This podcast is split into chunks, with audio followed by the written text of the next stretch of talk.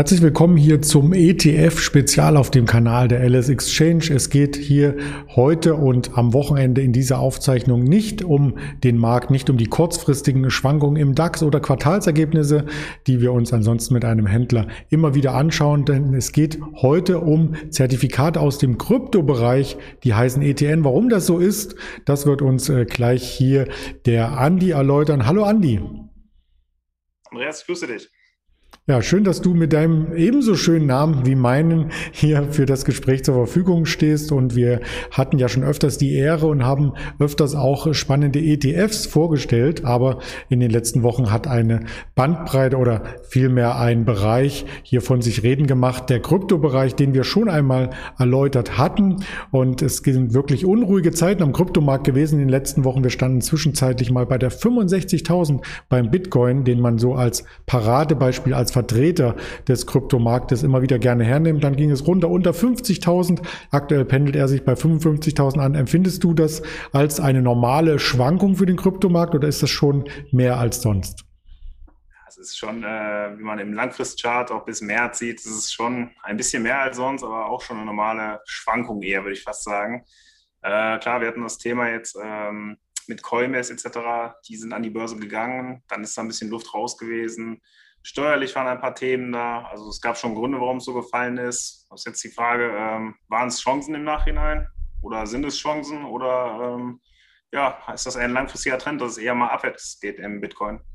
Das ist eine gute Frage. Die Steuerpläne sind ja auch noch nicht komplett durch und die sind auch nicht auf die USA beschränkt, sondern auch in Deutschland wird darüber debattiert, wie man Gewinne aus Kryptowährungen besteuern kann, wenn man denn Gewinne hat. Im Moment hat man sicherlich Gewinne als Investor, weil der langfristige Chart vom Bitcoin, der kannte ja nur eine Richtung, trotz der Rückschläge jetzt, und zwar nach oben. Genau, gerade du sagst schon, äh, dieses Steuerthema in Amerika ist, also daran sieht man quasi, wie labil eigentlich äh, dieses Konstrukt Bitcoin, Kryptowährung eigentlich ist. Es gab einige Gerüchte in den äh, verschiedenen Foren, dass, es, dass, der, dass die Kryptowährungen, die Gewinne mit 70 bis 80 Prozent besteuert werden sollen. Dann gab es äh, von äh, Joe Biden ja dieses, ähm, diesen Einwurf, der aber auch schon im Wahlprogramm stand, dass es mit ähm, 45 Prozent besteuert wird. Heißt, da gehen die Meinungen etc. sehr weit auseinander. Und im, äh, ja, das wird halt dann heißer gekocht, als gegessen wird im Nachhinein. Und man sieht ja, die Bitcoins haben sich schon wieder stabilisiert. Bei den anderen Währungen sieht es auch nicht anders aus.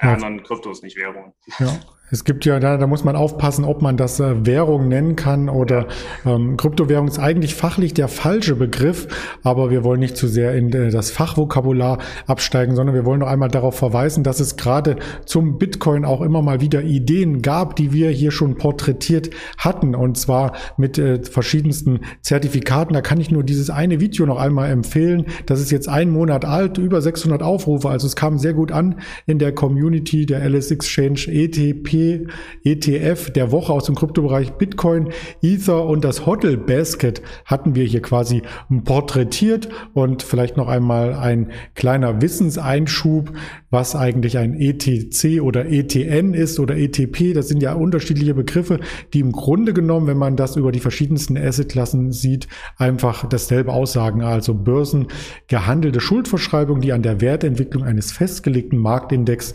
gekoppelt sind. Ob das nun ETC, ETF ähm, heißt, das ist völlig egal, sagt auch Edda Vogt von der Deutschen Börse AG. Ja, damit hast du schon alles gesagt. Das sind Bezeichnungen, die ja gerade im ETF-Bereich halt manchmal ein bisschen, äh, würde ich fast schon sagen, unschön sind, ein bisschen kompliziert sind, ein bisschen verwurstelt sind. Man kennt das von diesen verschiedenen ETFs auch, die, ähm, die ja ganz kryptische Namen haben. Im Prinzip sind es aber alles ähm, ja, eigentlich nur ETFs, die ganz normal gehandelt werden. Also es gibt da keine großen Unterschiede in Wirklichkeit. Ja, und wir wollen aber einen Unterschied machen bei der Produktbesprechung und heute nicht über Bitcoin-Produkte noch einmal sprechen oder über Ether oder das Hotel Basket, sondern wir haben uns drei neue Früchtchen, möchte ich es mal nennen, rausgesucht. Drei neue Produkte, die es neben dem Bitcoin gibt. Denn insgesamt gibt es 8000 solche Kryptowährungen, wenn man bei dem Wort bleibt. Und ja, da ist immer nur die Spitze des Eisberges hier genannt. Wir möchten noch mal ein bisschen unter diese Spitze gehen. Das ein oder andere Produkt ist sicherlich bekannt, beziehungsweise die Kryptowährung dahinter. Ripple, dazu gibt es ein sehr spannendes Produkt von 21 Shares. Genau, Ripple ist der wenn sich nichts geändert hat in den letzten Stunden, der drittgrößte, ähm, die drittgrößte Kryptowährung. Ist halt auch, äh, ist eigentlich eher als äh, Zahlungsmittel zwischen den einzelnen Banken gedacht. Ist äh, sehr spannend, wie ich finde. Hatte auch heute, ich glaube, zum Tag oder zur Minute jetzt steigt es auch wieder um 15 Prozent. Die anderen Kryptos, äh, die anderen Kryptowährungen bleiben gleich. Ist halt nochmal extrem volatiler, dadurch, dass es halt eine sehr, ja, eine sehr kleine Währung ist, in, oder eine sehr kleine Kryptowährung im Vergleich zu Bitcoin und Ether, aber auch eine sehr spannende mit den ganzen Stories dazu. Klar, wir haben hier in dem Chart äh, gesehen, was passiert wäre, wenn man hier 1000 Dollar investiert hätte im Ende 2013. Also da gab es ja schon mal Auswüchse, da wäre aus dem Depot ein Hunderttausender Depot geworden. Jetzt sind es aktuell 20.800, wenn man es quasi liegen gelassen hätte in der ganzen Zeit. Und unten sieht man ganz klein ähm, die Performance des S&P 500 und des Nasdaq Composite. Also da kann auf alle Fälle ähm, Ripple ganz gut mithalten. Ganz gut ist gut. Ich performen glaube ich, deutlich aus. Ja, eine wunderbare Anlagealternative. Jedoch muss man hier auch bei diesen Kryptowährungen sagen, sind halt, wir sehen es ja, sehr volatil. Wo der Gewinn steht von, sehe ich das richtig, 2000 Prozent. Ja. Weiß ich nicht, ob man das unbedingt als Maßstab nehmen sollte, wo es hingehen soll.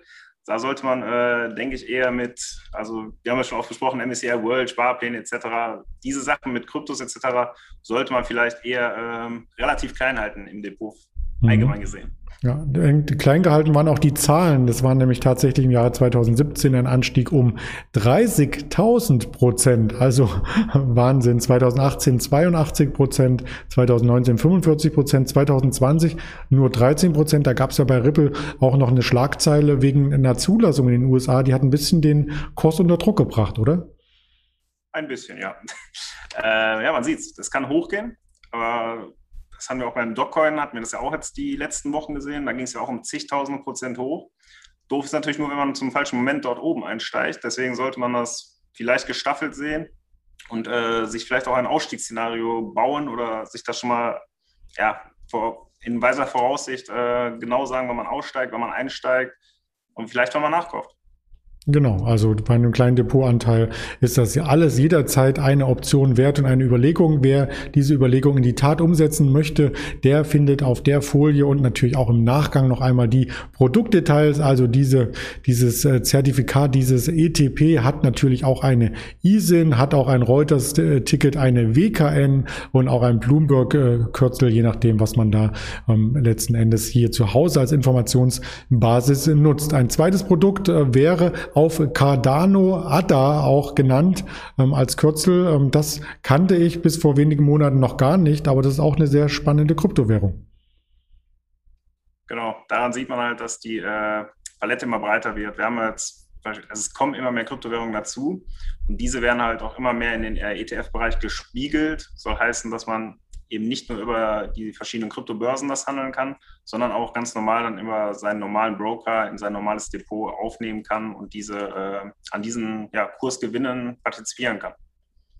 Und auch hier haben wir einen längerfristigen Chart eingestellt, der noch ein bisschen spannender aussieht als der von Ripple. Und wenn man hier das vergleicht mit dem S&P 500 oder dem Nasdaq, so war die größte Kursbewegung tatsächlich im Jahr 2017 ebenso bei 2700 Prozent, aber nicht bei 30.000. Und year to date ähm, quasi hat man dann immer noch 551 Prozent. Also der richtige Run, der ist bei Cardano erst dieses Jahr geschehen genau, wie bei äh, vielen Kryptowährungen aus der zweiten Reihe, die werden ja, ja in verschiedenen Foren dann ziemlich stark gehypt und äh, kann es immer mal zu Situationen kommen, wo die dann über Nacht, an einem Sonntagnachmittag, wie auch immer, über zig, hundert Prozent steigen.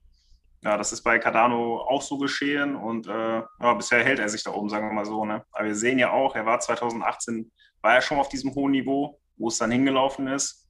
Sehen wir auch ganz deutlich an Chart, das kann halt auch passieren.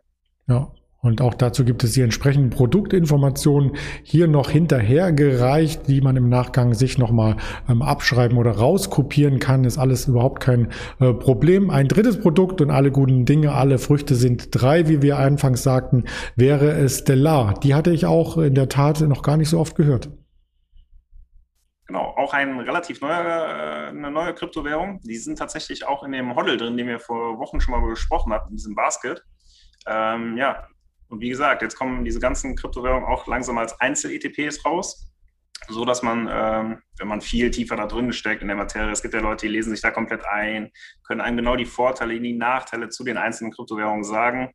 So tief, ganz ehrlich gesagt, stecke ich nicht in der Materie, dass man sagen, dass ich sagen könnte, wo jetzt unbedingt Stellar im Vergleich zum Bitcoin dort besser ist. Schwierig, aber es gibt Leute, die lesen sich da ein und so kann man sich jetzt natürlich dadurch, dass es immer mehr Einzel-Kryptowährungen äh, gibt, die man einzeln handeln kann, kann man sich, wie man möchte, so quasi sein eigenes Depot jetzt aufbauen. Und ich denke, das ist eine sehr schöne Möglichkeit, um von dem Gesamtkryptomarkt diversifiziert zu äh, profitieren.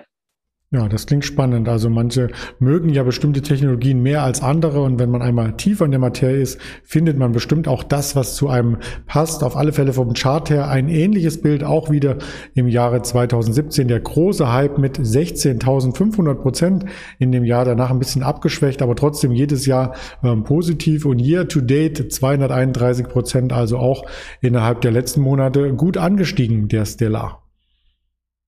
Genau, du sagst es ja auch, was mir auch auffällt, dass ähm, ja, im Jahr halt immer positiv gewesen. Also es eignet sich natürlich nicht im Sparplan für einen, im eigentlichen Sinne, keine Frage.